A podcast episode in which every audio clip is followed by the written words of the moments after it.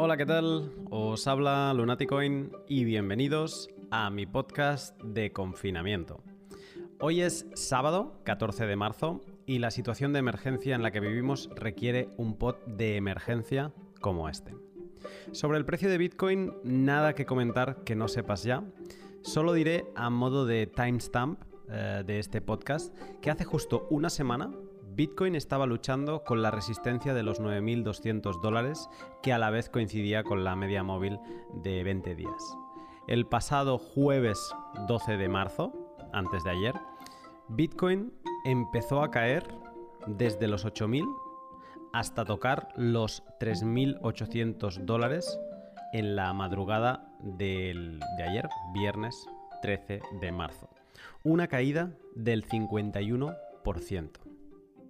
Hoy, sábado 14 de marzo, ya hemos recuperado un 43% y nos encontramos en un precio de Bitcoin de 5.500 dólares. No recordaba tantas notificaciones de alarmas de precio en mi móvil en un mismo día. ¿Queríamos vivir historia pre-halving? Pues aquí la tenemos, pero seguramente no la que esperábamos porque lo que estamos viviendo es una crisis vírica, una pandemia que ha infectado a nuestra sociedad y sistema económico, una gripe financiera de la cual nadie, ni China, parece haber encontrado todavía la cura. Este pod es para tomar un poco de perspectiva de lo que está pasando en los mercados, más allá de Bitcoin, y saber qué podemos hacer para proteger nuestras inversiones de esta incerteza. Pero antes, un momento para mis sponsors de emergencia. Sabemos que todo se ha paralizado y que solo farmacias y supermercados estarán funcionando estos días. Curioso ver también cómo los restaurantes eh, podrán seguir trabajando si envían la comida a domicilio. Y alguien que también podrá trabajar estos días es Amazon Prime, por ejemplo.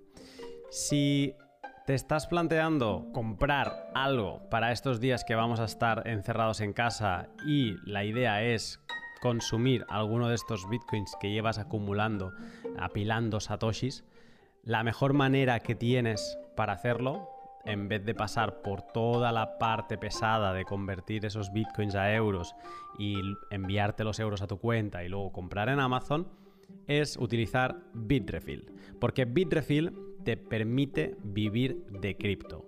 Tienen tres productos. La semana pasada, eh, ¿qué digo? La semana pasada, hace apenas cuatro días cuando publiqué el pod con Sergio, os explicaba eh, sus productos Lightning Hace dos semanas os explicaba las ventajas que tiene recargar el móvil con Bitrefill y hoy vuelvo a hacer énfasis en el tercer producto que seguramente es su producto estrella, que son las tarjetas regalo.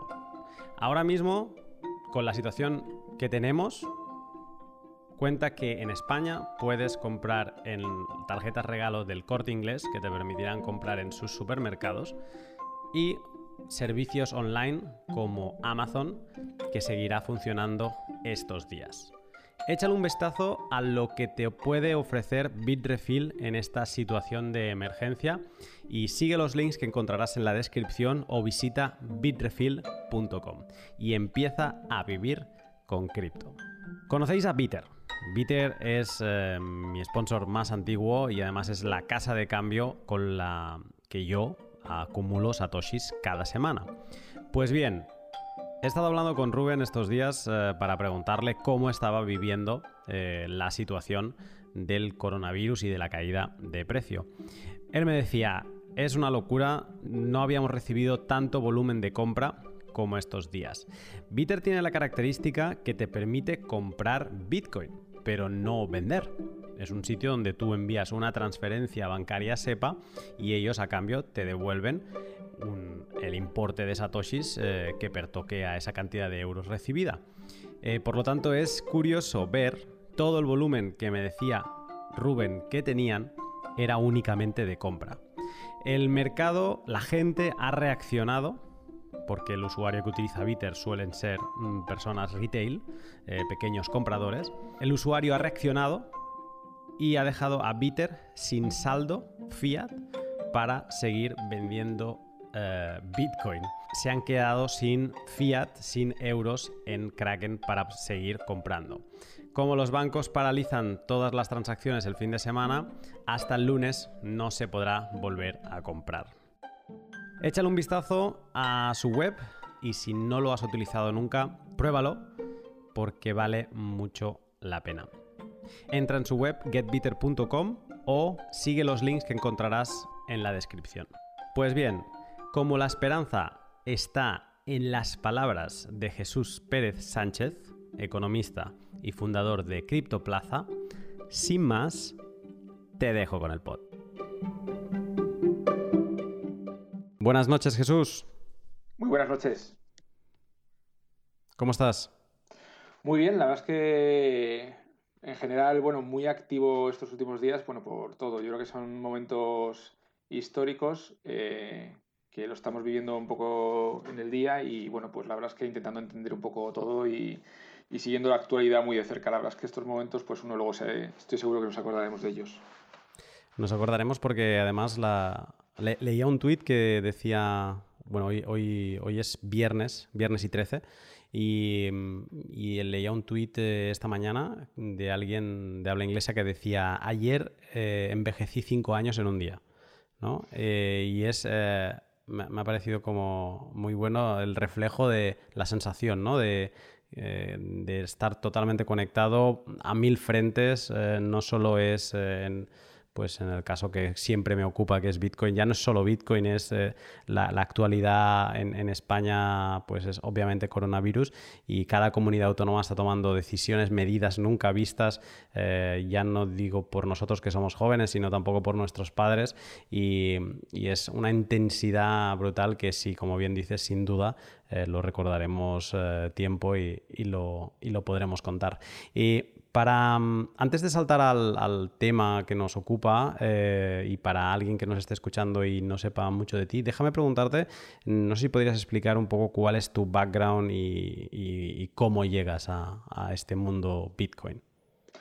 Muy bien, pues bueno, yo soy ingeniero informático eh, de, formación, con lo cual la parte técnica, bueno, pues de hecho he trabajado en consultoría durante 10 años, eh, estuve haciendo cosas de metodologías ágiles al principio, pero siempre he tenido un punto muy financiero en mi, carrera. De hecho, empecé la, carrera antes de acabarla, pues ya estuve haciendo cosas de invertir en bolsa eh, en ese momento. Eh, hice mi tesina sobre valoración de modelos de opciones. Que, es un tema pues muy muy financiero y bueno luego trabajé cuatro años en, un banco BVA en concreto y, y, la verdad es que al final me he dedicado he tenido cursos de, en el IEB de, trading cuantitativo y bueno, siempre la verdad es que siempre me ha gustado mucho en general el tema de, los mercados porque me parecía un poco una forma de, de un juego como se llama estratégico de inteligencia, pues de, entender un poco cómo se movían las finanzas. Y a Bitcoin llegó porque después, bueno, hicimos una empresa, la vendimos y después de eso nos convertimos, en, empezamos a invertir en startups primero generales y luego ya de, fintech. Y, bueno, montamos Fintech Ventures y en ese fondo pues nos llegó una empresa justo en 2013 que era CoinFein, que era una empresa que, que hablaba de Bitcoin. Eh, y bueno, pues la verdad es que al final, estudiándolo en ese momento, de hecho se constituyó, fue la primera empresa que se constituyó con Bitcoins en el mundo. Pues la verdad es que en ese momento, bueno, pues decidimos invertir en la empresa, eh, aunque es cierto que en ese momento, pues quizá no teníamos conciencia de, o de, lo que iba a ser el cambio que suponía todo eso. Y en 2016 es cuando nos damos cuenta un poco, sobre todo con el fenómeno que nos impacta más directamente, que es en el tema de, cómo invertir en startups, con el tema de las ICOs, que se convierte en, un nuevo paradigma de, mm. invertir en, empresas, pues ahí ya sí que empezamos a, o sea, profundizamos mucho, entendemos todo el movimiento y bueno, a partir de ahí ya pues eh, seguimos muy de cerca todas las inversiones en todo lo que es el cambio de paradigma y bueno, luego con las finanzas descentralizadas, que es un poco el fintech de nueva generación, pues seguimos un poco en, nuestra especialización. Entonces, bueno, así es como llegamos y, bueno, pues la verdad es que al final, como también hemos vivido mucho fintech, creo que esto realmente tiene mucho más de innovación que fintech. Hmm. Eh, mm, me gusta porque eh, no has mencionado en ningún momento una de las cosas a las que con las que más se te ve y más, más ruido generas, que además me encanta y soy muy envidioso de, Madrid por, ello, que es eh, Criptoplaza. Sí, bueno, es un proyecto que una de las cosas que aprendimos un poco primero con la experiencia de trabajar en Google Campus durante dos años, que fui uno de los primeros eh, residentes, y luego de lo que han sido los ecosistemas de startups en general a nivel mundial, es que aunque vivimos en un mundo muy físico, la parte, digo, muy digital, la parte física y los clusters funcionan. Entonces, la verdad es que al final creo que yo pensaba que hacía falta en Madrid un sitio donde pudiéramos trabajar un montón de empresas de cripto, porque además eh, hace un año, sobre todo cuando empezamos, pues cripto era como algo eh, que tenía una narrativa, como si dijéramos, muy negativa y, decidimos impulsar un sitio pues en, Barrio Salamanca, uno de los mejores sitios de Madrid, y donde pudiéramos trabajar un montón de, empresas de cripto allí. Y yo creo que la verdad es que la experiencia de estos cuatro meses es que, es que al final tener un grupo de, o sea, estar ahí trabajando 100 personas eh, ahora mismo y más mucha gente que, que, está conectada, creo que nos permite entender mucho mejor o avanzar todos mucho mejor. Y yo creo que por lo menos la experiencia de todos es que está siendo está siendo un foco de, conocimiento, de compartir cosas y de tal, pues que está funcionando, la verdad. Envidia, envidia sana. Y mm, perfecto, pues con este, este un poco tu background ya sobre la mesa y supongo que también irán saliendo otras eh, cosas mientras vayamos hablando, em, salto directamente al tema. Em, te decía antes fuera de pod que, que realmente para los que estamos en, o sea, para los que miramos el mercado desde la mm, perspectiva de Bitcoin, pues muchas veces nos quedamos eh, sin salir de, las propias gráficas de Bitcoin, un poco cripto, dominancias, eh, etcétera, ¿no? Y o puedes mirar el oro por aquello de, otro dinero duro, etcétera. Pero perdemos un poco de vista lo que son los mercados, ¿no? Entonces, eh, he pensado que después de que Bitcoin seguramente haya sido el, el peor activo ayer, ¿no? El día de ayer eh, con creo que no sé si cerró con un 40 o cercano al 40% de, de, caída, pues eh, he querido un poco tomar perspectiva contigo de lo que está sucediendo en, en, los mercados. Entonces, así a pregunta general, no sé si podrías explicarnos qué está pasando en los mercados desde un poco que empezó el brote del, del ya pandémico coronavirus. Bueno, pues una de las cosas buenas y yo creo que y por las que yo creo que también esto va a ser un aprendizaje para todos es lo que es vivir una crisis financiera. Yo creo que a veces uno puede estudiar mucho o, ver, ver, mucha literatura, pero hasta que uno no está eh, invirtiendo en un momento de este tipo, yo creo que ese aprendizaje emocional también es importante, porque al final de estos momentos eh, solemos ser muy, muy emocionales en general, tanto yo creo que hasta a nivel institucional también diría que sí.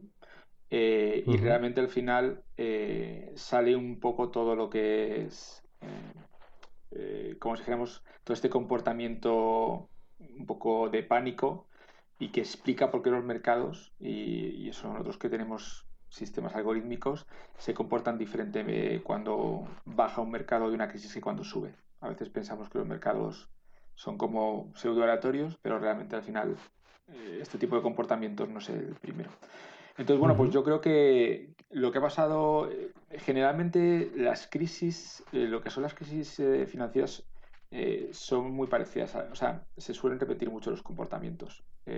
yo creo que en cuanto a mercado está siendo muy parecido a, a, otras crisis, quizá con algunos matices, pero muy parecido. Básicamente, generalmente suelen venir de momentos donde nadie se espera que algo caiga, o sea, de momentos eh, especialmente buenos y con, como si queramos, con ninguna perspectiva así especialmente negativa, con volatilidad, con poca volatilidad generalmente, y con mercados. Eh, y hay un cambio de chip que empieza a veces eh, algo fuerte, pero se acelera de una forma espectacular. Y, y, el problema es que en estos momentos, en esos momentos, todo el mundo corre a, intentar, como si dijéramos, no perder más, salir del mercado como pueda buscar liquidez a, toda costa. Y yo creo sinceramente que parte de la caída de Bitcoin, lo comentaba el otro día, creo que tiene que, tiene impacto de lo que está pasando en los mercados. O sea, que es muy, yo no creo que ahora mismo la gente que estaba en Bitcoin haya pensado que de repente Bitcoin no tiene valor de un día para otro. Creo que el entorno de, de búsqueda de liquidez ha hecho probablemente que a, día de hoy, pese a que yo creo que gran parte de Bitcoin tiene una propuesta que puede ser de alguna manera a largo plazo refugio y valor, pero a día de hoy es uno de los sitios donde alguien que tenga una eh, necesidad de liquidez importante es de donde puede sacar ahora algo de liquidez. Con lo cual yo creo que eso, eh, o sea, no, es casual. Eh, creo que había un impacto fuente de mercados a, a, cripto de alguna forma. Y lo que está pasando básicamente es que estamos en una de esas caídas probablemente más fuertes que, hemos asistido. Yo creo comparado con la de Lehman, tiene una serie de matices un poco importantes y es que realmente están siendo eh, están siendo menos volátiles, o sea, están siendo muy duras para abajo, pero sin retrocesos. O sea, están siendo tremendamente verticales. Eh, mm. Porque otras veces yo creo que han sido también fuertes, pero no tan verticales. Eh, con lo cual es una volatilidad un poco diferente.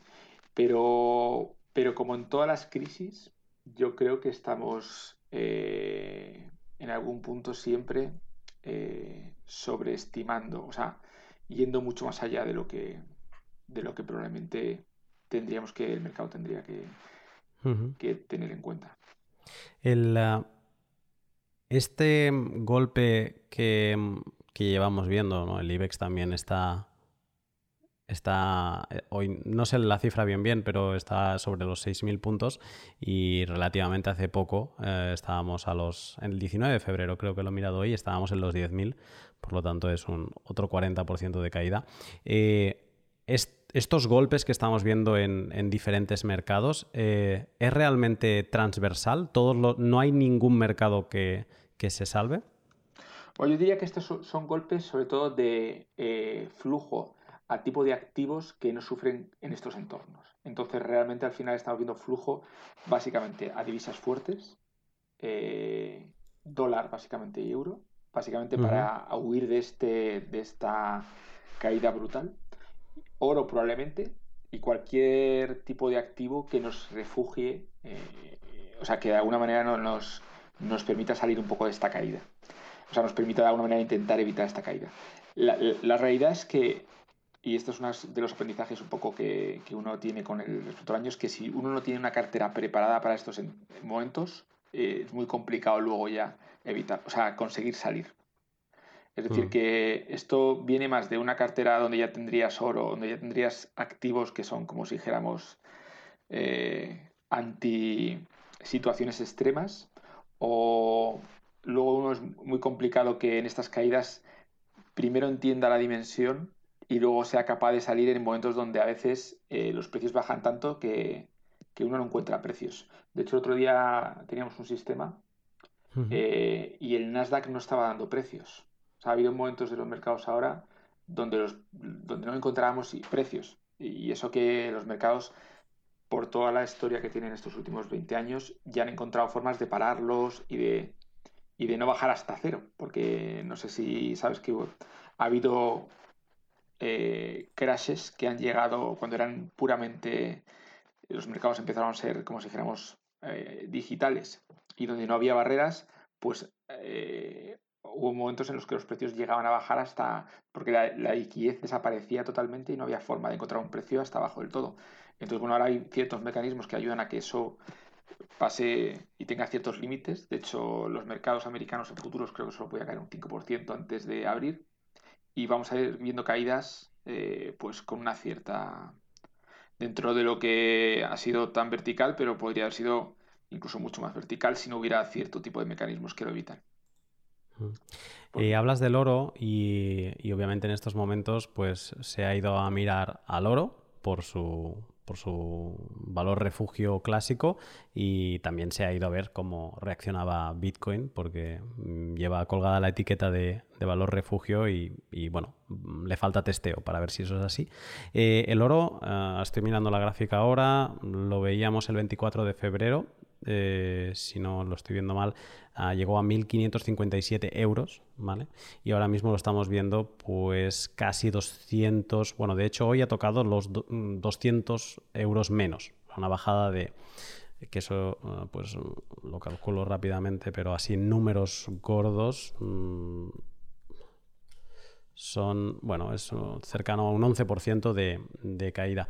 Es, eh, sigue siendo un, un, valor refugio eh, con un 11%, un 11 de, de, caída. Claro, aquí, aquí diferentes cosas, porque, a ver, y hay que entender un poco la, la macro un poco en, en, dos formas. Eh, por una parte, el oro empezaba ya a ser, estamos viendo, eh, llevábamos un poco de alguna manera un entorno de, de, expansión cuantitativa y de un montón de, como que eso yo creo que esa, esa narrativa en Bitcoin yo creo que está muy, como digamos, muy compartida. Eh, donde ya empezaba la gente de alguna manera ante este tipo de entornos de, muy flexibles, donde al final no dejamos de, pues eso, de, de ir de alguna manera devaluando de alguna forma las divisas tradicionales, pues el oro ya empezaba a ser eh, algo que empezaba ya a subir un poco por, por la, digamos, por el, por el contexto que teníamos. Yo creo que ha sido refugio hasta, hasta hace nada, porque yo creo que la liquidez empezó a ir para allá y esto subió por eso. Pero yo creo que ante caídas del 40% estoy convencido que ya ha habido rebalanceos de carteras. Eh, mm. O sea, quiero decirte aquí, eh, en el momento en el que esto cae un 40% y tú estás en oro o estás en dólar, pues yo creo que lo normal es que haya mucha gente que ya en a estos niveles haya vendido parte de esa posición para con el 40% de caída tomar. No obstante, yo el oro lo sigo viendo a largo plazo alcista. O sea, creo decir, de hecho creo que al final, si uno lo ve eh, en el entorno, o sea, esta crisis al final no deja de ser otro, va, a tener, los estados van a tener que gastar más todavía. O sea, creo que, que va a profundizar un poco más en, en este entorno, como si dijéramos, de, de ayudas porque son necesarias ahora mismo. Entonces yo creo que eso fortalece al final también de alguna manera en activo. Entonces, bueno, pues yo creo que esta caída de ahora, yo entiendo que es un poco, o, entiendo de alguna manera que puede ser un poco recogida, o sea, cambio de alguna manera de, de, liquidez, o sea, de un sitio de, inversión de un sitio a otro. Pero... Pues eh, siguiendo con, con, el otro activo, y no, no, me quiero centrar mucho en Bitcoin porque de hecho quiero, quiero que tratemos otras cosas, pero eh, hablando un momento sobre Bitcoin, una de las cosas que, me ha pasado por la cabeza estos días eh, es que todos estos golpes que estamos viendo que ahora recibe Bitcoin, una de las posibles causas es que las famosas instituciones ya están dentro y las famosas instituciones eh, ante este tipo de movimientos y de crisis reaccionan y reaccionan eh, apretando clic y, vaciando sus o cerrando sus posiciones, vendiendo y pues independientemente de lo que no son holders, no, no son holders of last resort y, que podría ser uno de los motivos. ¿Tú crees que, una de las razones de esta caída es, eh, es estas instituciones que están dentro y se están saliendo? A ver, a ver, yo, yo, yo diferenciaría dos cosas. Primero, bueno, el, Bitcoin podría haber caído hasta mucho más, ¿eh? ¿eh? o sea, de alguna manera, si estuviéramos, fíjate, si estuviéramos en un mercado, yo no sé hasta dónde habría caído el Nasdaq o el, o el SP si no tuviera límites, si fuera como un activo como Bitcoin totalmente libre. O sea, que yo creo que esto demuestra, pese a que nos parezca que una caída de 40% es mucho, que por supuesto lo es, es que hay comprador eh, con gran volumen en momentos de caída fuerte, porque no deja de, de ser complicado parar un activo que no tiene a día de hoy ningún, ningún mecanismo, como si dijéramos, establecido para pararlo en 5.000 y no haber sido hasta 1.000. Hmm. Es decir, que yo creo que de alguna manera, pues, y, estoy convencido que en ese momento la, o sea, la, ¿cómo se llama? La, la, la, fuerza de venta era fuerte, o sea, no, no, no creo, que, no creo que fuera fácil parar un precio en ese nivel en estos momentos con, esta, con este pánico. Con lo cual yo creo que eso me hace pensar que hay, que hay capital potente eh, en ciertos puntos para parar el precio. ¿vale? O sea, eso sería. Luego diría otra cosa que es que, y, yo creo que otro, otro de, los mecanismos de defensa que hay en estos momentos es que hay, hay sistemas que ganan con la volatilidad.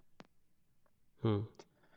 Entonces, hay mucha gente haciendo negocio con volatilidad. Nosotros, de hecho, los sistemas algorítmicos que tenemos, eh, de hecho, es una, es una, está dentro de nuestra cartera, que tenemos renta variable, porque son sistemas especializados en ganar cuando hay volatilidad. Que sería un poco parecido en cripto a lo que puedes hacer de alguna manera con Uniswap. No sé si habéis visto que en Uniswap realmente ha habido pools de TH y DAI que han ganado una auténtica barbaridad ayer. Una auténtica barbaridad. Porque son eh, estrategias que se benefician justo de, de esa volatilidad. Cuanta más volatilidad haya, más el mercado sube y baja, más rentabilidad hay. Entonces yo creo que deberíamos empezar a incorporar eh, estas estrategias a, carteras de largo plazo. Porque creo que estos productos de volatilidad son los que nos permiten, cuando hay estas cosas, ganar algo de dinero en estos entornos.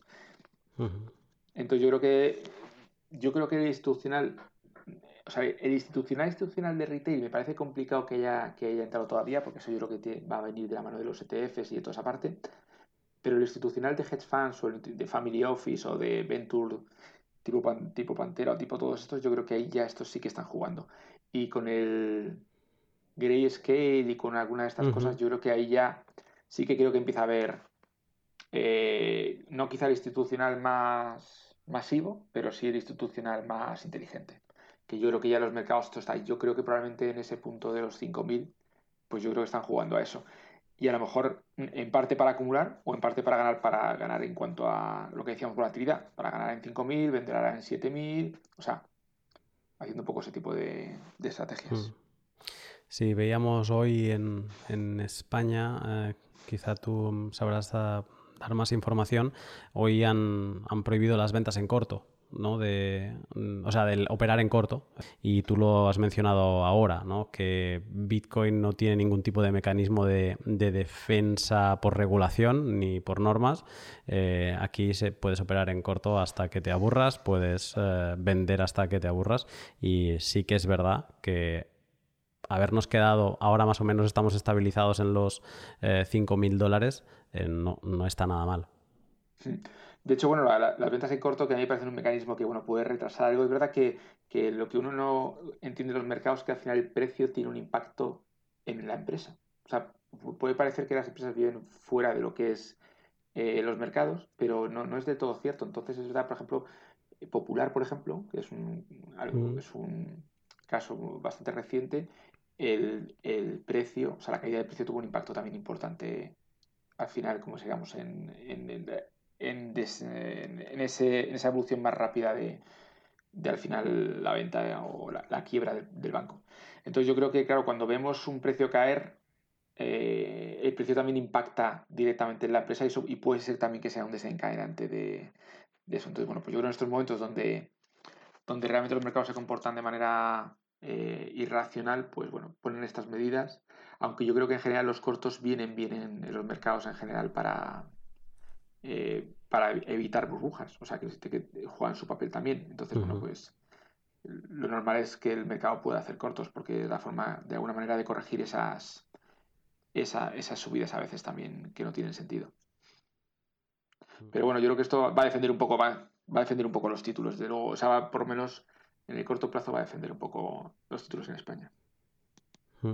Eh, hace no mucho, eh, es que realmente hace, no, hace nada, no sé ni si hace un mes, eh, hablábamos de la locura de mm, un día de locura que tuvo Tesla en el, en el, en el mercado, creo que se llegó a acercar a los, a los mil dólares por acción, ¿no? Luego me parece que anunciaron que eh, iban a, sacar más, a, poner a la venta más acciones, entonces se, desinfló un poco. Eh, pero básicamente esto para decir que el SP500, eh, los diferentes mercados de acciones de empresas tecnológicas y no en Estados Unidos lleva, me parece que desde poco después de la crisis de Lehman en su vida non-stop. ¿no? Con, con, algunas paraditas, pero con un dibujo parabólico. ¿Cómo están esos mercados ahora, ahora mismo? Bueno, a ver, eh, bueno, lo de Tesla es muy interesante y lo de los cortos también tiene, tiene un aprendizaje muy bueno. Pues no sé si has visto, hubo también nos creo que con BMW o con Porsche. Eh, cuando alguien apuesta mucho a cortos o hay una gran apuesta de cortos eh, contra un activo y ya está, como si digamos, la posición tomada, si, el, si el, activo sube mucho, vas a tener la subida de ese activo más luego otra subida de deshacer cortos. Porque deshacer cortos implica comprar.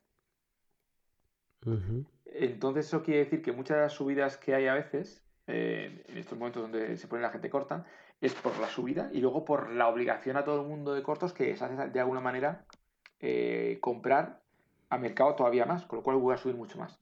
Entonces, bueno, pues a veces este tipo de posiciones cortas donde ya echas a los de cortos eh, hacen que las subidas vayan más allá de lo que tendría que ir. O sea que eso es interesante. Cuando veas muchas posiciones cortas en algún tipo de activo, o si, hubiera mucha gente corta en, Bitcoin, por ejemplo, eh, en algún momento, pues si hay una subida fuerte, va a tener el doble la doble subida. ¿vale? O sea, eso, es de tenerlo. En cuanto a los mercados de, eh, el, mercado, el Nasdaq y en concreto el SP realmente llevaban, yo creo que históricamente no había habido una subida tan larga en general en mercados eh, en toda la historia del SP. Eh, entonces realmente estábamos en un entorno pues muy propicio para que, que volviera a haber una crisis, porque las crisis al final, pese a que los modelos tratan de decir que no son tan, tan probables, pasan cada, cada cierto tiempo, o sea, no, no pasa mucho tiempo con los mercados suelen tener este tipo de correcciones y son más habituales de lo que, de lo que pensamos. Entonces, bueno, pues estábamos ya, pese a que no teníamos ninguna noticia, pese a que no teníamos nada, yo creo que estábamos realmente muy expuestos a, a, que eso pasara por, por toda la gran subida que llevamos. Y luego pasa otra cosa también, que los ETFs y la, inversión pasiva está haciendo que estos mercados, y que no hace más que subir, reciban inversión de manera, como si dijéramos, no dirigida por valor, o no dirigida por, valoraciones. Eh, toda esa gran inversión que hay en, ETFs, que, de momento a día de hoy con el tema de los robo-advisors sigue subiendo, no deja de ser un flujo que todavía no ha dejado de, de como si dijéramos, de, de no incrementarse cada año, que va a, unos índices muy determinados, que es el SP500 y, el Nasdaq. Entonces, bueno, pues yo creo que, y, eso es cuando y esos valores no se invierte porque estén baratos o porque sino porque están incluidos en un índice. Entonces yo creo que eh, es cierto que yo creo que la tecnología ha dado mucho, pero yo creo que ahora mismo tenemos unos índices, yo diría que, quizá con excesiva liquidez excesiva inversión. Y yo creo que además si, si pensamos un poco en la revolución tecnológica que puede suponer para muchas empresas que ahora están en el top, tipo Google, Facebook, Twitter, lo que puede suponer esta revolución un poco de, descentralización, pues desde luego yo creo que, que, puede ser un riesgo. Y no hay que olvidar que si repasamos desde el 2000 y repasamos las tecnologías que estuvieron liderando cada, cada década, pues tenemos a, a Cisco, a, Microsoft, o sea, tenemos diferentes, a Windows, eh, o, sea, tenemos un montón de, de empresas que han ido cada cierto tiempo se han ido eh, cambiando. O sea, las tecnologías no duran mucho. Entonces yo creo que no estaría, no sería raro tampoco ver eh, un cambio de, tecnológicas. Mm.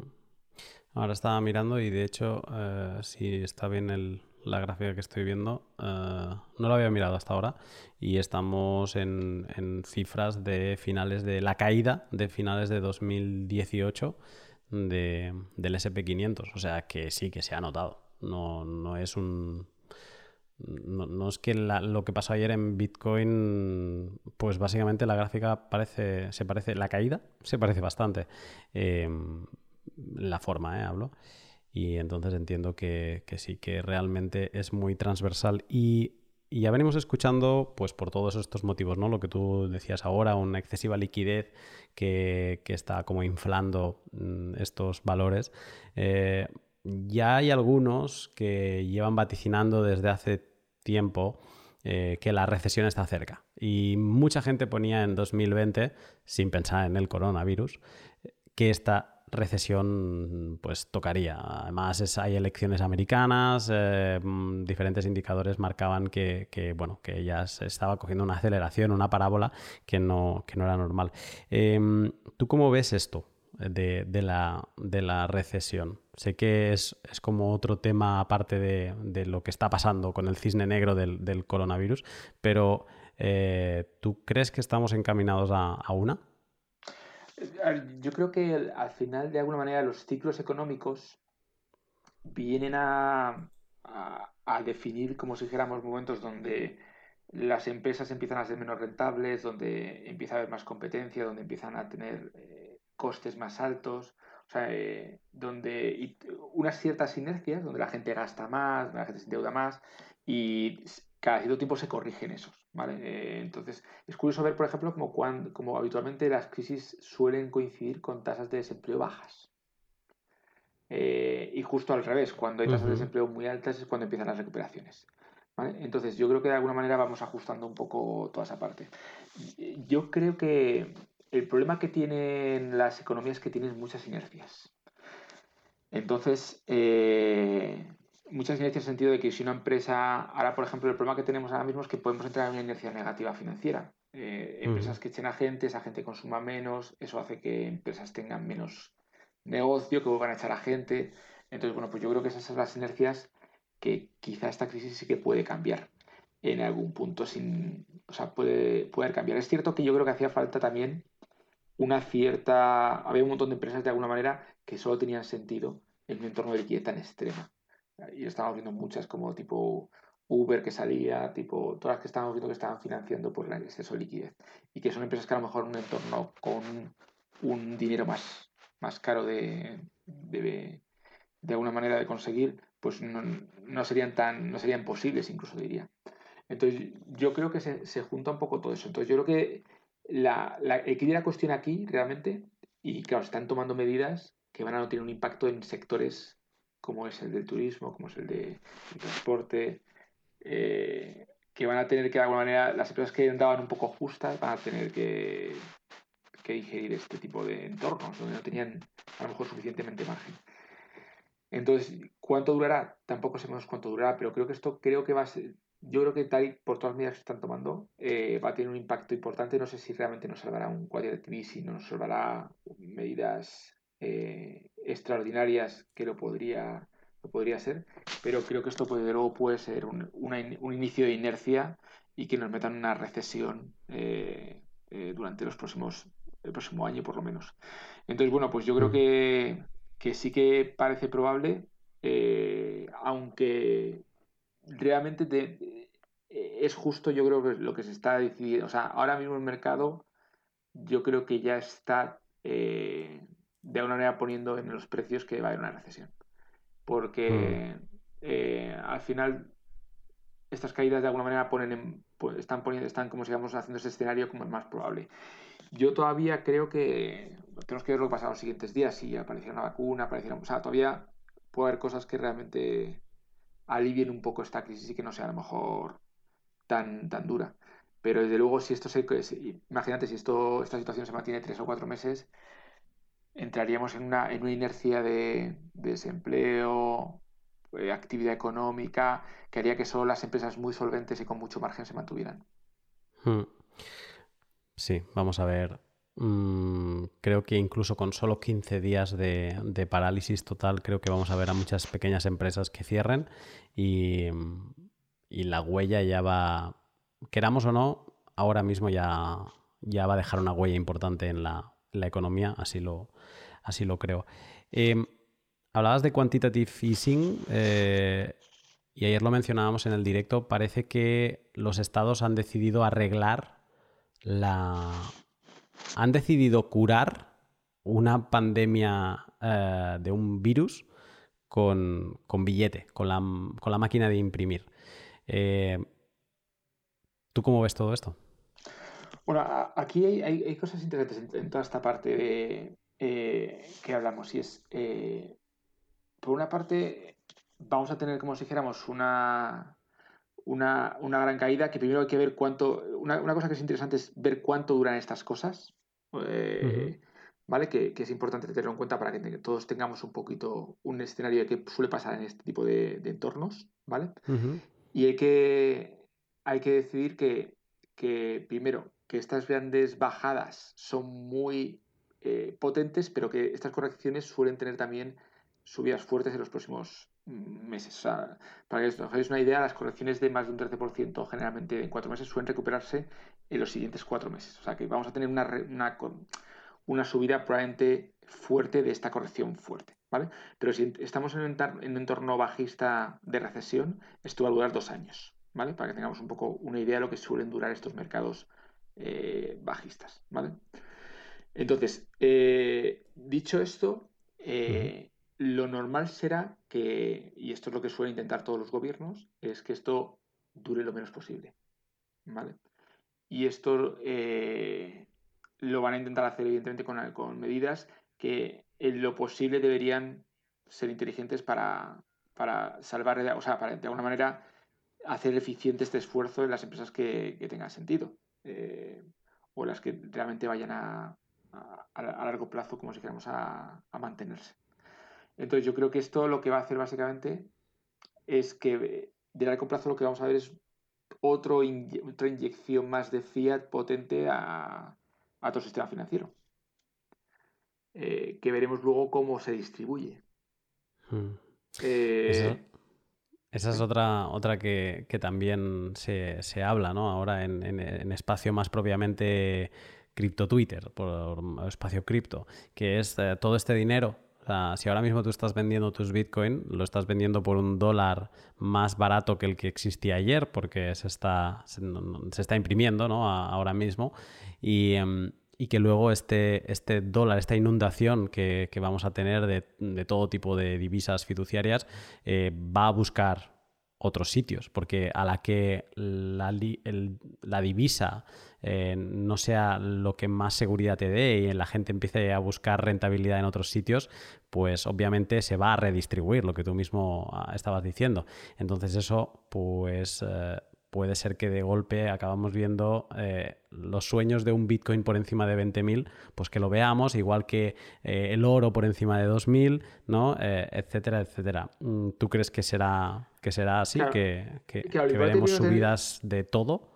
Claro, lo importante es entender primero cómo se hace el quantitative easing, porque no todo, muchas veces todo el mundo habla de que esto se está, que se está imprimiendo mucho más dinero fiat y un montón de cosas, pero lo cierto es que muchas veces no es tanto así. Eh, hay, que entender un poco cuál es la base monetaria. Hay un, podcast muy muy bueno que es de Money Voices que te habla justo de las de, la base monetaria. Sí, justo. Entonces yo creo que, de hecho, eh, Estados Unidos, pese a que todos hablamos muchas veces de, que se imprime mucho más fiat y demás, estaba en los últimos años realmente eh, como se reduciendo ese tipo de base monetaria. Con lo cual lo que hay mm. que ver un poco es, primero, cómo se, o sea, qué medidas se toman y entender en qué punto se están tomando como base monetaria o en qué punto a lo mejor va a haber entidades financieras que están asumiendo ese, crédito y a lo mejor pueden caer, porque también puede ser que, más que base monetaria pues sea de alguna manera apalancamiento financiero en ciertas entidades. ¿vale? Entonces habrá, habrá que ver primero cómo se produce esa... Yo creo que va a ser... Yo creo que veremos probablemente, y eso lo iremos viendo, creo que las medidas que se van a tomar probablemente vayan en esa línea. Y si van en esa línea, pues yo creo que lo que lo que hay que lo que vamos a ver probablemente es que los activos más hard de, alguna manera van a tener que van a tener que eh, verse como si dijéramos eh, favorecidos aunque no hay, no hay que olvidar que, estamos en entornos de interés tipo cero o sea que podemos estar en, en un entorno de, como Japón o sea, o sea una de las cosas que se discute mucho un poco es si realmente vamos a ver inflación en algún momento o esto se puede estirar o sea, cuánto se puede estirar todo este eh, entorno de tipos bajos, dinero imprimiendo, que es una de las cosas que, ya muchos venían pensando que no se podía estirar tanto, pero que estamos viendo que se puede llegar a estirar muchísimo. ¿Cuánto lleva Japón? Claro, lleva muchísimo, muchísimo tiempo. Entonces, claro, eh, está claro que... Solo, solo una, cosa, eh, para, para, quien nos escuche, muchísimo tiempo son más de 10 años. Sí, sí, a lo mejor yo, no son 20 o 30 años lo que lleva ya de... Sí, a mí me suena pero Que, Sí, pero es verdad que el mercado ya está subiendo. Pero claro, esto en algún momento, de alguna manera, eh, lo vamos a ver en inflación de activos, porque también otra, cosa que es cierta es que la inflación a veces la medimos de una forma un poco tramposa. Eh, y, sí que hemos visto, por ejemplo, como el inmobiliario sí que ha subido durante toda esta década, porque al final lo que son activos pura, puramente hard, son muy complicados realmente de, pero bueno, es verdad que, la inflación, tal y como la entendemos, eh, está muy por debajo de lo que pensábamos que iban a generar esta inflación. Entonces, bueno, hasta que yo creo que estamos dentro de ese proceso, estamos ya muy, muy, o sea, los tipos ya están a cero, tendrían que pasar a negativos, o sea, tampoco tenemos tanto margen como teníamos hace, hace un tiempo. Entonces, bueno, yo creo que yo creo que el entorno de alguna manera va a, o sea, el entorno tanto político como económico va a generar probablemente después de esta crisis pues un entorno muy favorable de alguna manera a tomar estas medidas pues para que no entremos en una dinámica económica eh, como se llama destructiva. Pero creo que esto a largo plazo sigue yo creo que al final de alguna manera pone más en valor Bitcoin y el oro y los activos como se llamamos eh, que son más complicados de o sea que, que realmente son Escasos. escasos, efectivamente. Entonces, bueno, pues yo creo que esto de largo plazo, desde luego, eh, es desde luego, eh, no, en el corto, pero sí en el medio plazo, desde luego, eh, nos, tiene que, nos tiene de alguna manera que poner sobre aviso sobre lo que puede pasar en activos de escasos. Em, quiero, tengo otro grupo de preguntas que te quiero hacer por lo tanto, voy a hacerte la, última pregunta de la parte más eh, cómo está afectando esta, esta crisis y crisis financiera en general. ¿Qué me estoy dejando de preguntarte? Pues yo creo de... Bueno, yo, una de las cosas que, hemos hablado ha sido el impacto de los mercados en Bitcoin, que yo creo que eso muchas veces la gente no, entiende la conexión que hay eh, en esa parte. y, yo diría que la pregunta eh, que tendríamos que hacernos ahora también eh, es si nos hemos pasado de frenada. ¿En cuanto a qué? En cuanto a caídas. ¿Que hemos caído de más? Sí. O sea, tú, eh, ¿qué sensación tienes? ¿Que hemos caído de más o que hemos caído lo que teníamos que caer? O...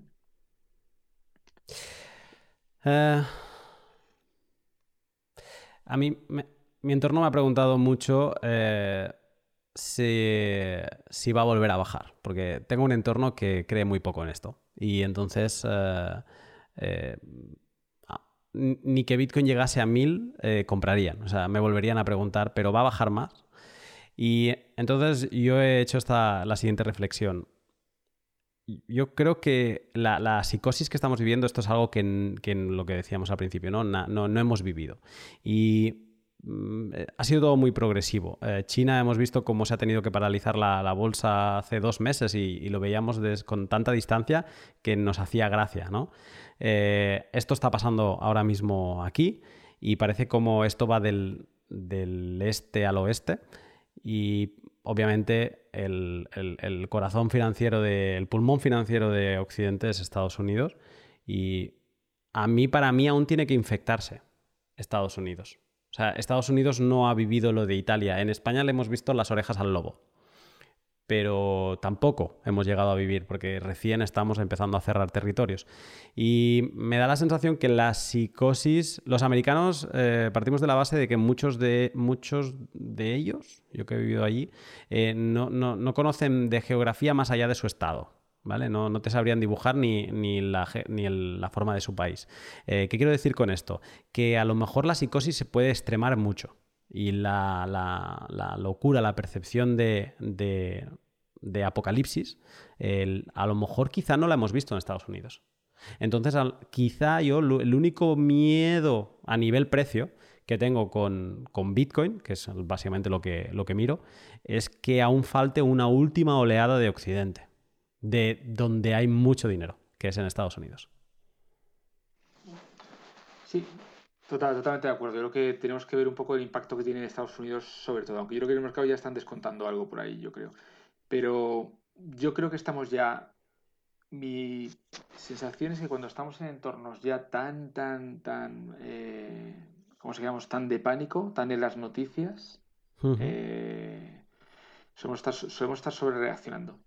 Y, he vivido tantos momentos donde parecía que se acababa el, capitalismo, como el Lehman, o sea, eh, la, experiencia que tengo en general es que los peores momentos, los momentos donde hay tanta, tanto pánico, es, eh, al, final, al final el mundo no se acaba y, uno cuando lo ve luego con perspectiva eh, dice, joder, qué claro estaba, si, si, era, una oportunidad clara, ¿sabes? O, no sé, habíamos pasado de, frenada, o, eh, pero, en el, pero el momento es muy complicado verlo. Entonces, bueno, también es verdad que es muy complicado saber dónde acaba todo esto. Es verdad que hemos ido mucho más rápido que otras veces. Las que son, son, mucho más verticales. Es verdad que también todavía estamos un poco sobrecogidos un poco con todo lo que está pasando. Eh, pero yo creo que, y, pese a que yo creo que es bueno que estemos, yo creo que el bueno que tiene el pánico es que tomamos medidas. O sea, yo creo que, o sea, creo que el pánico también tiene su función.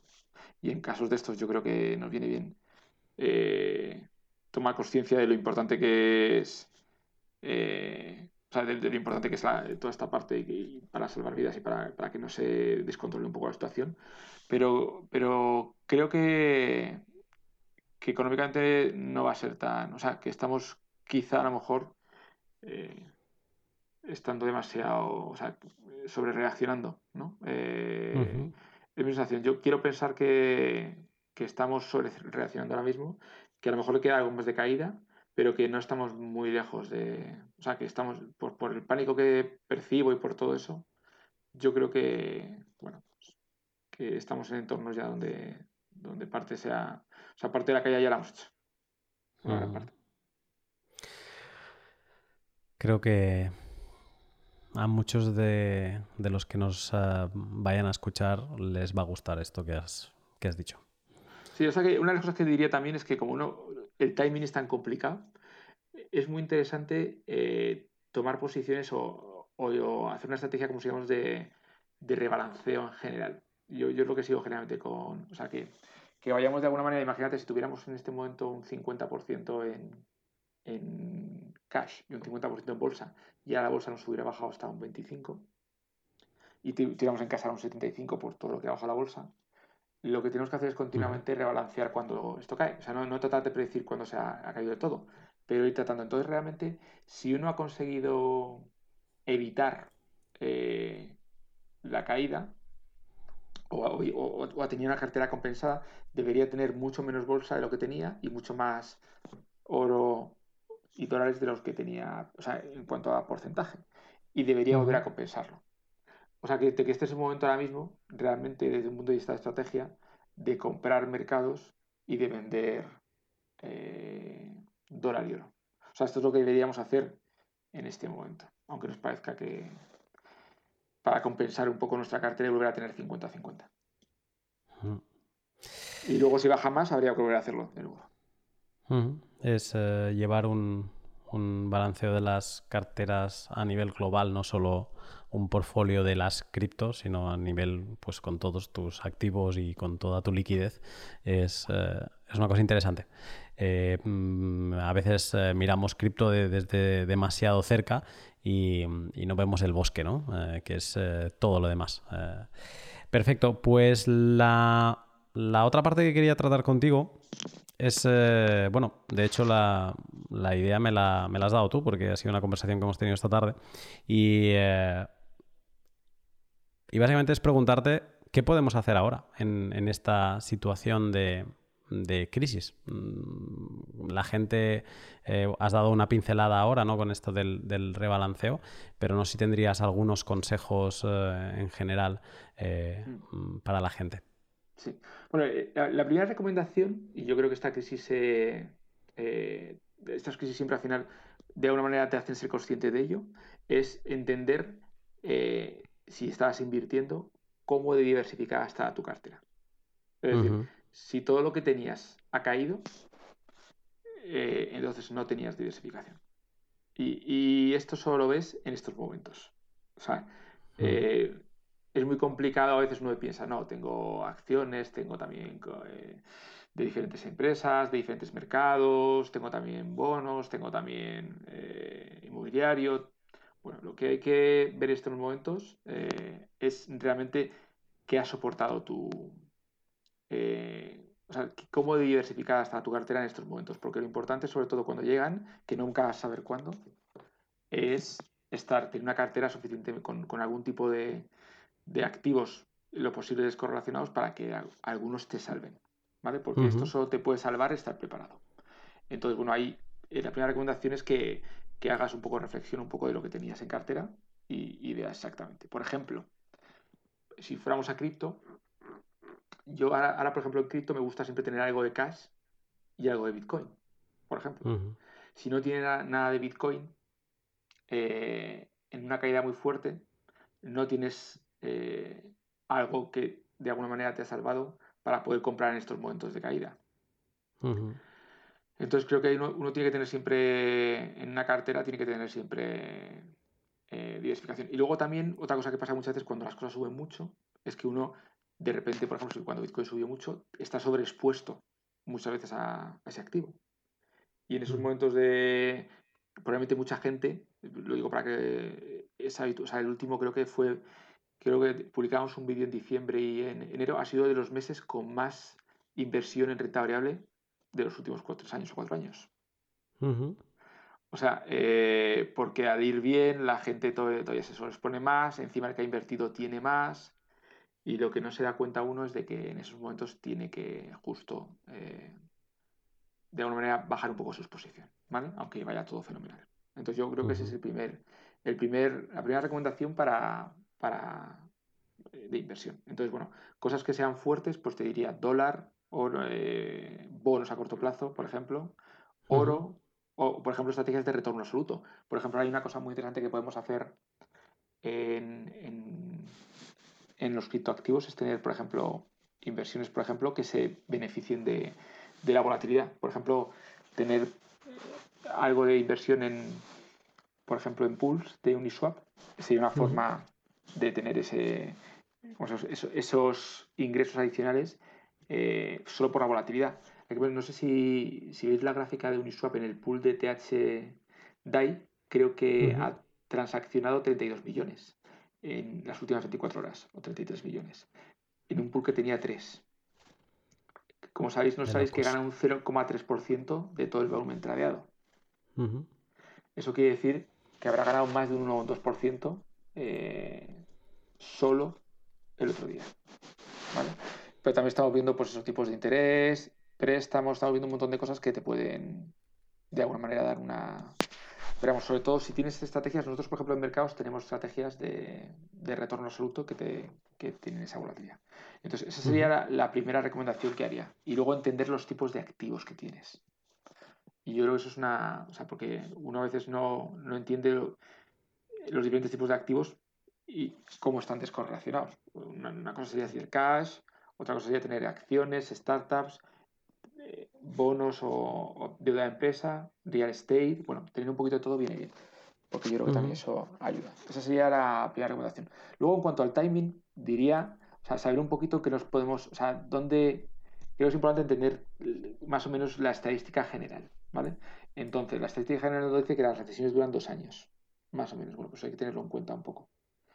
Hay que tener en cuenta también que las correcciones pues suelen durar un tiempo y que suelen ir desde la, más gorda suele tener pues eh, se empieza a ver una corrección en torno al 15 o 20 ya se, se habla de una corrección fuerte en un mercado bajista pero pueden ir hasta correcciones del 50 o el 60% en mercados. Bueno, es bueno también tener un poco esa, un poco esos rangos para saber un poco cuándo se está más cerca de, una, de un, suelo o, no. ¿Dónde se está? Claro, entonces yo creo que hay que ver, por ejemplo, cuando eh, los primeros días de caída que teníamos un 20% en mercados, pues no estábamos todavía, ahora creo que tenemos en el Eurostock un 40%, pues ya vamos estando un poco más cerca de, eso, de esa estadística general eh, de suelos. ¿vale? Luego, la siguiente recomendación sería rebalancear. Yo creo que eso es importantísimo. Es decir, eh, y yo creo que con Bitcoin, yo lo explico muchas veces, yo creo que es una buena estrategia. Si tenemos, imagínate, 50% de Bitcoin y 50% de, de dólar, por poner un ejemplo, si el Bitcoin sube al doble, eh, pues vamos a tener mucho Bitcoin y, con respecto al dólar. Y en esos momentos sería bueno vender Bitcoin y, y comprar dólar. Y al revés, si el Bitcoin se cae, tendríamos que tirar de esa reserva de dólares para comprar Bitcoin. De tal manera que en el peor de los casos, si Bitcoin bajara mucho, siempre teníamos dólares, tendríamos dólares para comprar todos los Bitcoins posibles. Es decir, eh, y esa volatilidad al final nos vendría bien. Porque compraríamos muy abajo y venderíamos muy arriba. Entonces, bueno, hay diferentes formas de, de rebalanceo. Generalmente se dice que cuando en tu cartera, si hayas puesto un 50-50, pues tienes más de un 5% pues tienes un 55, un 60, ahí deberías rebalancear. ¿vale? Es un poco Vale, te iba a hacer la pregunta exactamente esta, eh, que es eh, si hay, unos timings, eh, ah, pues no, esto lo tienes que mirar cada semana e ir rebalanceando, no, es, sería un porcentual, tocados darle esos márgenes del 5, del 10% para como una alerta de quizás deba rebalancear. Sí, hay, hay gente que lo hace por tiempo, ¿sabes? Porque lo bueno que tiene, cada uno tiene sus trade-offs, ¿vale? El, de, el que, lo bueno de, por tiempo es que cuando tú rebalanceas, si rebalanceas cada un 5, cada un 10, de alguna manera lo mejor de rebalancear sería, oye, yo hasta que no baje Bitcoin un 50 o 60% no compro, porque de esa manera compras más. Entonces, a veces por tiempo te permite en caídas muy rápidas esperar a rebalancear hasta abajo del todo, aunque es complicado. Entonces tiene esa ventaja eh, los, que, los que quieren, creen que por tiempo es mejor. Pero es verdad que cada 5 o un 10% te permite de alguna manera aprovechar mucho mejor la volatilidad porque cada vez que sube un 10 o un 20 para arriba o para abajo, estamos comprando y vendiendo y todas esas operaciones vamos ganando esa volatilidad. O sea que, bueno, depende un poquito. Yo creo que lo que intentar es, que la, volatilidad vaya a tu favor. No sé si explico. Mm. Es decir, si, si, rebalanceamos eh, y Bitcoin estuviera haciendo todos los días de 10.000 a 5.000, estaríamos ganando dinero eh, por, ese, por, esa, por esa volatilidad porque estaríamos vendiendo a 10.000, comprando a 5.000, vendiendo a 10.000, comprando a 5.000. Entonces, cuando la volatilidad está a nuestro favor, pues eh, es una cosa muy interesante. Es verdad que, por ejemplo, si Bitcoin se va a máximos y no tiene la volatilidad, pues nos hemos ido solo con el 50%, no con el 100%. Pero creo que a largo plazo, en general, los mercados suelen, estar, suelen tener mucha volatilidad. Con lo cual, creo que ganar cuando hay volatilidad, creo que en general es, algo interesante. Y yo creo que la forma de hacerlo es rebalanceando.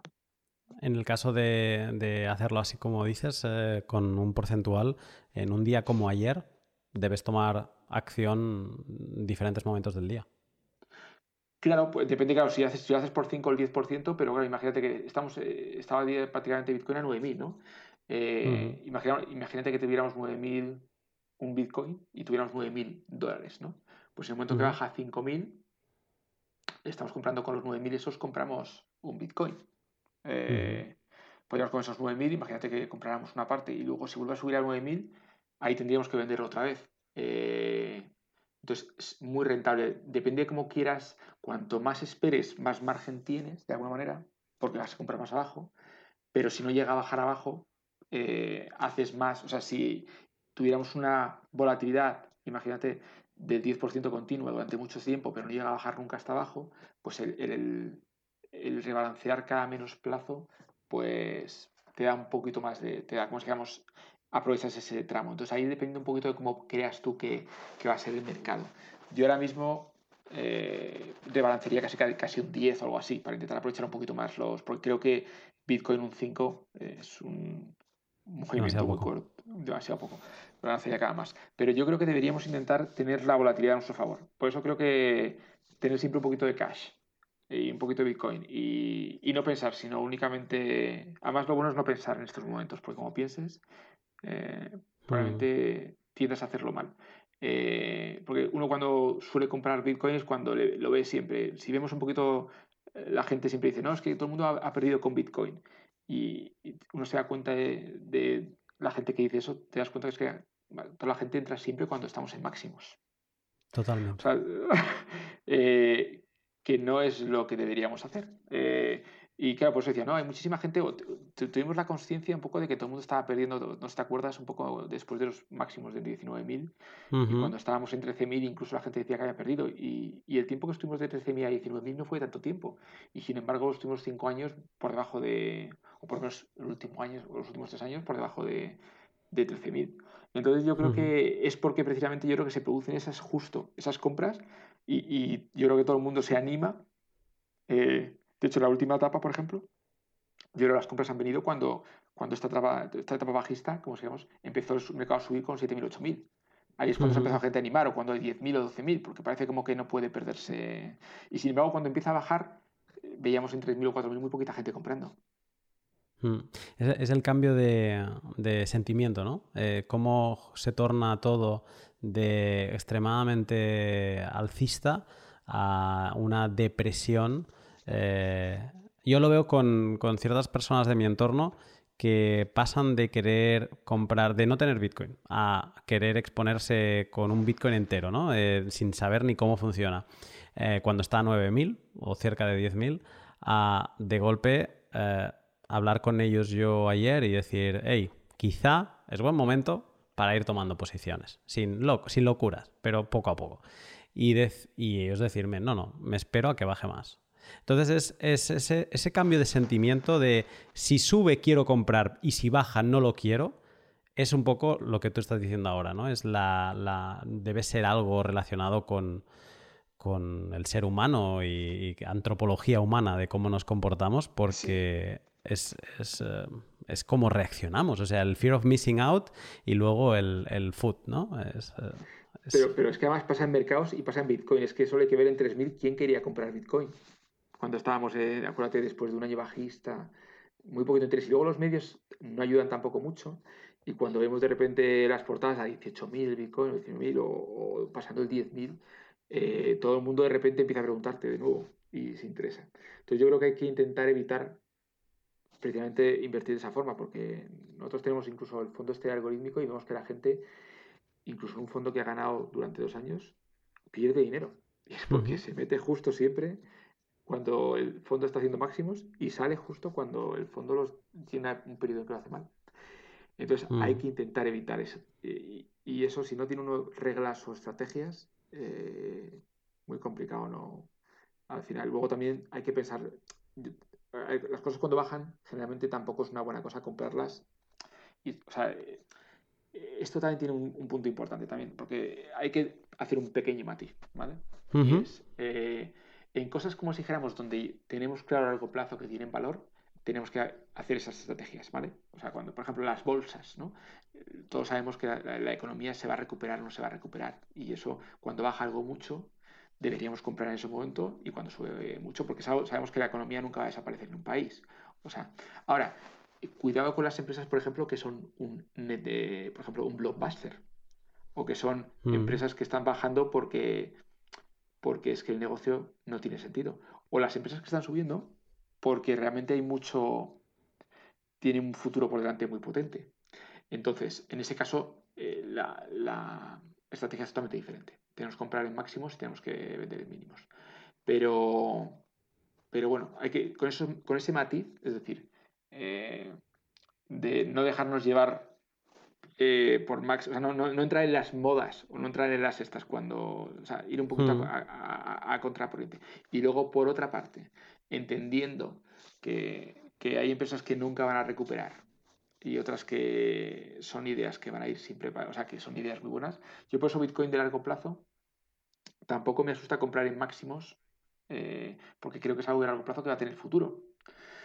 Pero es verdad que, que cuando que desde un punto de vista de timing es mejor hacerlo cuando hay, cuando hay correcciones. Eh, hmm. Pero tampoco me asusto si tuviera que comprar a 15.000 porque yo creo que esto puede llegar mucho más allá. tengo esa hmm. idea. Pero es verdad que desde el punto de vista de timing, pues hay que aprovechar justo los momentos donde la gente no cree en ello. Perfecto. Eh, mm, hemos sacado partido al rebalanceo. ¿eh? Eh, no sé si, si, tienes más recomendaciones. Sí. Y luego la última sería también, hay una cosa interesante que es nunca comprar lo que está de moda al año. o sea, los activos suelen variar. Entonces, solemos, si un año lo ha hecho muy bien el inmobiliario o la tecnología o lo ha hecho muy bien tal, es muy complicado que repitan. Entonces tenemos que tener cuidado también con eso porque, porque habitualmente solemos invertir en lo que lo ha hecho bien el año anterior y, la realidad es que las cosas van cambiando y el dinero va de un sitio para otro. Con lo cual esa sería mi recomendación también un poco que, la gente invierta más, un poco más de forma estratégica a largo plazo que de, llevado un poco por la rentabilidad en el corto plazo. Entonces, bueno, pues la recomendación mía es siempre tener una cartera que uno piensa a largo plazo. Pues a largo plazo pienso en criptomonedas, en oro, en bolsa, en, diferentes tipos de activos y, eso como, como, para componer la cartera, ¿vale? Pero no porque lo haya hecho bien la bolsa el último año y haya ganado un 30%, hay que invertir ese año en bolsa, ¿vale? O no porque el Bitcoin lo haya hecho, eh, sino porque uno tenga, como si dijéramos, confianza en ese tipo de activos y luego dentro de cada activo hay que intentar seleccionarlo mejor, que eso es también importante. Eh, intentar seleccionar pues dentro de la bolsa pues el mejor gestor, dentro de, de las cripto de los criptoactivos, pues los mejores criptoactivos, eh, pues intentar un poco dentro, luego currárselo dentro de cada uno, intentar hacer el mejor análisis. Eso serían mis recomendaciones un poco, un poco así a grandes rasgos. Eh, a mí personalmente me vas a dar que, pensar. Me ha gustado mucho lo de la primera parte, sobre todo reflexión, ¿no? El, reflexión y análisis de, de, lo que eres, mm, de tus carteras, en este caso, y si lo estás fiando todo a Bitcoin o si no, y ver un poco tu valor dólar en toda la suma de valor euro eh, de, tus activos, de tus bienes, pues en cómo estás. Eh, después de dos semanas de locura, pues dónde estás y, mm, qué tipo de cartera tenías. Eh, si estaba bien balanceado o no. Esa, esa, me ha gustado mucho. Y bueno, la de los timings también y la parte de los timings que, has explicado y el rebalanceo, pues es, es fantástico. Y, no sé si, tendrías así como para, para una persona mm, que tiene su trabajo, tiene su empresa, es autónomo, tiene empresa, lo que sea. Eh, no sé si tendrías como una cartera mm, que recomendarías con eh, típico, no, pues un poquito de esto, un poquito de esto, a, líneas generales, ¿eh? obviamente, pero algo como para estar mm, tranquilo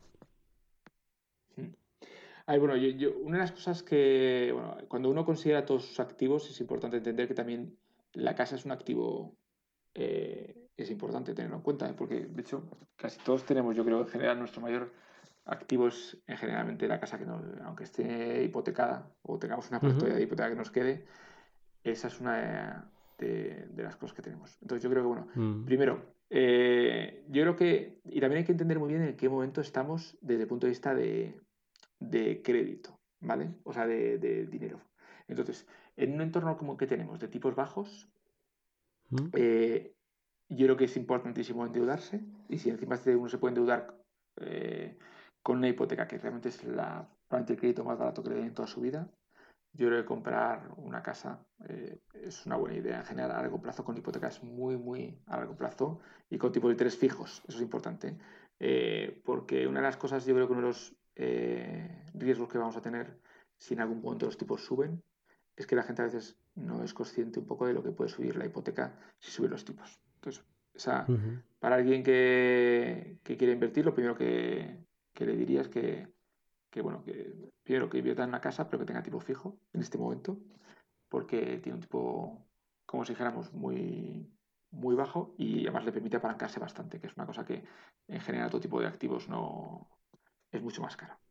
Entonces, una vez que, que tiene esa primera eh, y luego compré, bueno, aquí también habría discusiones entre yo, entre si te compras una, te compras una casa poco inversión o como, como el sitio donde quieres vivir, yo soy de los que piensa que tienes que comprarte un poco con mirando las dos cosas, porque al final es demasiado uh tuyo el que tienes ahí y hay que hacer un poco mix de las dos cosas. Pero bueno, independientemente de eso, luego la mejor inversión a largo plazo es la bolsa. Eh, con diferencia. Eh, no, hay nada realmente que dé un retorno de la bolsa. El problema que tenemos es que es muy volátil y, que al final, pues, eh, en general, tendemos a. La, gente tiende de alguna manera tampoco a no entender lo que pierde cuando tiene dinero cada año. O sea, entonces, bueno, yo diría que, que una de las cosas que uno aprende y, es que creo que tiene que invertir de manera regular en activos que le permitan mantener su poder adquisitivo. ¿vale? Entonces, eh, aunque la bolsa tenga riesgo, eh, es un riesgo muy razonable, porque si uno dejara, hubiera dejado su dinero, por ejemplo, en una cuenta en, hace 10 años y se quisiera comprar una casa ahora mismo, se haría cuenta de lo que ha perdido de capacidad de compra de casa. Hmm. Eh, eso es fácil, sería fácil verlo, ¿vale? Incluso con la crisis eh, inmobiliaria. Eh, o sea, estamos casi en máximos ya. O sea que si hubiera ido incluso 20 años más, todavía ha sido peor. Entonces, mm. hay que tomar riesgos y yo creo que las bolsas. Entonces, yo creo que si uno no sabe qué hacer, yo diría o un fondo que, tenga alguien que tenga un buen track record en bolsa o, o yo diría en general un ETF de bolsa, yo diría internacional, y si es posible, alemana o... O sea, que sea, que no tenga más riesgo, ya tienes un riesgo por país, pues más riesgo encima en tu país, porque la gente suele invertir además en, las empresas que conoce aquí al lado, que, que, no tiene tampoco tanto sentido porque está asumiendo más riesgo. De, el riesgo está siendo el mismo. Entonces yo diría un activo de bolsa en general. Y yo luego siempre tendría algo de oro, por ejemplo. Creo que, creo que es interesante tener algún ETF de oro. Eh, porque es algo que yo creo que es un activo de largo plazo que tiende a ser mejor que en general cualquier fiat. Y, yo creo que también luego nosotros tenemos fondos también de retorno absoluto. Creo que tener un fondo de retorno absoluto también viene muy bien, porque es algo que te da descorrelación y que en momentos de estos de crisis, nuestro fondo, por ejemplo, en este momento lo está haciendo muy bien. Eh, entonces, puede servir, como si dijéramos, te salva un poco el momento y luego es momento de deshacer justo de nuestro fondo y meter en bolsa, o sea que para ir gestionando, pero un fondo que te dé rentabilidad y que no tenga correlación con el mercado. Y, no mucho más tampoco, o sea, yo diría que también tendría un poquito de Bitcoin y un poco de esto eh, en la cartera porque creo que realmente al final merece la pena el riesgo, o sea, yo siempre se lo digo, creo que a día de hoy, eh, si entiendes un poquito lo que es el, el cambio de paradigma entenderás que las criptomonedas van a tener su papel y que, y que no tener un riesgo de un 5% al menos en una cartera no tiene, no tiene mucho sentido porque te estás quedando fuera del mejor activo de los últimos 5 años y la última década, la anterior década. Entonces yo creo que debería tener algo de... Y, más que de Bitcoin, que probablemente era así, yo diría que de cripto assets en general. O sea, si el día de mañana Ethereum, por lo que fuera, tuviera una ponderación fuerte, creo que también habría que tenerlo. O sea, que creo que no puede ser que, las, que los criptoactivos se vayan y tú te hayas quedado solo en uno de ellos. O sea, creo que deberíamos mm. tenerlo. O sea, que ahora mismo, como tiene un 60% Bitcoin, pues básicamente estás casi expuesto eh, a todo. Pero yo tendría algo de Bitcoin y algo quizá de los dos o tres que van después y, y los revisaría para que al final, pues si por lo que fuera, hay otro criptoactivo que, que toma también un papel importante, pues uno no se quede fuera. Y yo creo que una cartera de ese tipo, y luego rebalanceando, o sea, cuando algo va muy bien o cuando algo va muy bien, pues volviendo a, rebalancear, creo que eso en general eh, debería ser algo que la gente debería ir, aunque mucha gente dice, no, es que no tengo dinero para invertir. Yo creo que, que realmente se puede invertir desde muy poquito y que es una cuestión de, de tratar de ir poco a poco ahorrando y aunque sea poco. Y yo creo que al final con el, interés compuesto y, sobre todo la cultura que genera el invertir, creo que al final a largo plazo merece la pena porque ese ahorro al final eh, es algo interesante. Eh, y yo creo que en, algún punto puede ser incluso un, ingreso alternativo a su trabajo. Que al final, pues, no, no, dejamos de estar muy expuestos a nuestro trabajo como única fuente de ingreso. Y yo creo que eso, pues, poco a poco se puede construir una fuente de ingresos alternativa. Em, sin palabras, eh, perfecto Jesús. Eh, una última pregunta a modo de despedida. ¿Has comprado Bitcoin en las últimas 48 horas? Sí, bueno, de hecho mi portfolio, no sé, que tengo en Economy, de hecho todavía está en, rentable, eh, tengo una exposición del 30 o 40, con lo cual lo que he hecho ha sido tener más exposición. O sea, con esta caída eh, he incrementado, creo que tenía una exposición del, del 50% justo cuando estábamos en 9000 y ahora lo he subido al 70%. Entonces, eh, y aparte he comprado un poquito más. Pero, pero no, no de manera loca, o sea, que sigo teniendo cash. Eh, pero claro, como me he quedado con más cash con respecto al Bitcoin que tenía, pues he vuelto a, tomar posiciones. Si esto sube a 10.000 o 15.000 o 12.000, pues volveré a, deshacer un poco para tener un poco mismo. O sea que sí que sí que sí que he vuelto a tomar, pero vamos, no, no de manera como si dijéramos masiva en este punto, sino con la misma lógica que nos estabas contando. Sí, o sea, con capacidad para que si baja, si baja un poco más, volver a hacerlo. Perfecto.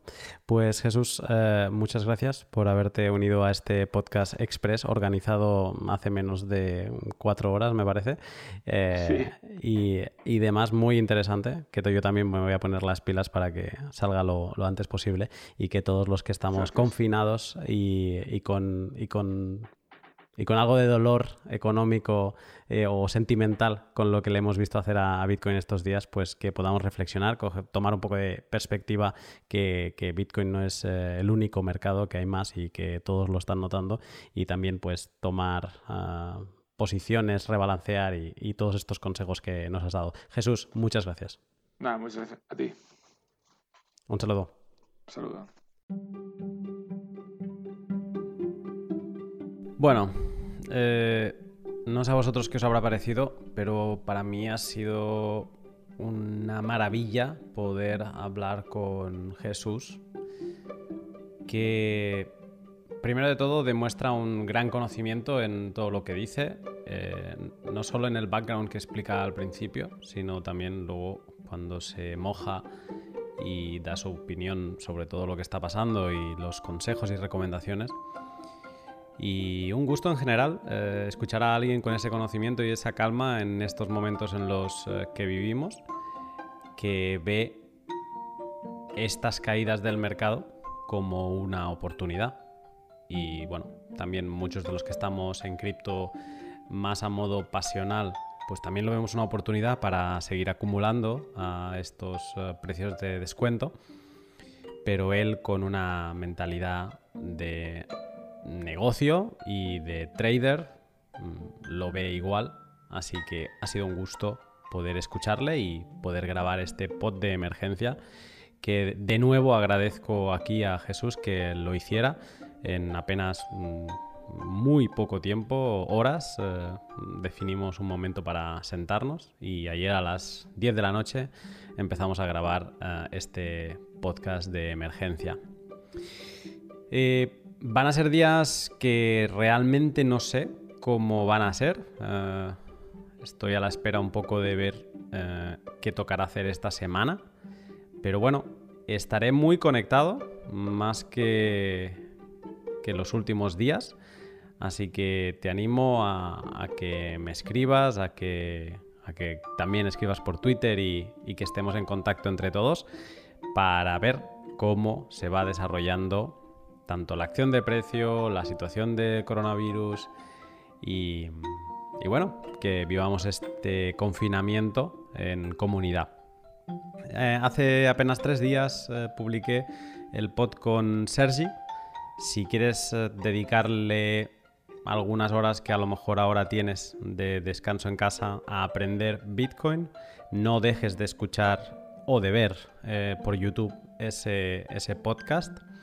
Y la semana que viene, aunque haya salido este pod de emergencia hoy sábado, volverá a haber eh, pod. Eh, ya está grabado y está planeado. Y de hecho, mañana los Patreons de los colonos de Encelado, que son los que me apoyáis con 10 dólares al mes, pues ya lo podréis escuchar también eh, por avanzado. He abierto un Patreon, pero para los usuarios que me habéis preguntado si se podía hacer, eh, o sea, consumir el contenido de Patreon pero con Bitcoin, pues lo he hecho. Y es uh, Bitpatron. Eh, dejaré el link en la descripción del, del vídeo en YouTube y del podcast en Twitter para quien quiera ver qué tal es. Lo voy a probar mm, un par de meses. Si funciona bien, pues lo mantendré. Y básicamente tendrás todos los, mismos, eh, eh, las mismas ventajas que los colonos de Encelado en Patreon, pero pudiendo pagar con Bitcoin. Aprovecho para agradecer a los 16 Patreons que estáis allí eh, como los 300 de la película, que no falláis, que estáis, ya lleváis algunos tres meses apoyándome y os agradezco mucho que lo hagáis. Y nada, eh, mañana informe Lunaticoin para seguir aprendiendo temas más técnicos sobre Bitcoin. Y, y bueno, más contenido que irá apareciendo esta semana que vamos a ver que no tenga que pasar mucho tiempo en casa. Y yo no soy de los que puede quedarse sin producir. Y es muy posible que, que acabe generando más contenido. Pues bien, lo dicho, me encontráis en Telegram, en Twitter, en la comunidad de Telegram y en otros grupos, em, así que estamos en contacto en estos momentos de emergencia y sin más, os saludo en los próximos días. Ah, me olvidaba, muy importante para mí. Si te ha gustado lo que has escuchado de Jesús, de cualquier otro contenido que produzco, te agradezco mucho que eh, le puedas dar a, like, que le puedas dar a retweet, que lo compartas en YouTube. Si no me sigues, eh, que te puedas suscribir a, mi canal. Todo eso me ayuda a seguir recibiendo más atención y que me hace las cosas más fáciles para seguir produciendo el, contenido y el podcast que, realizo. Eh, ahora sí, sin más, te saludo en los próximos días.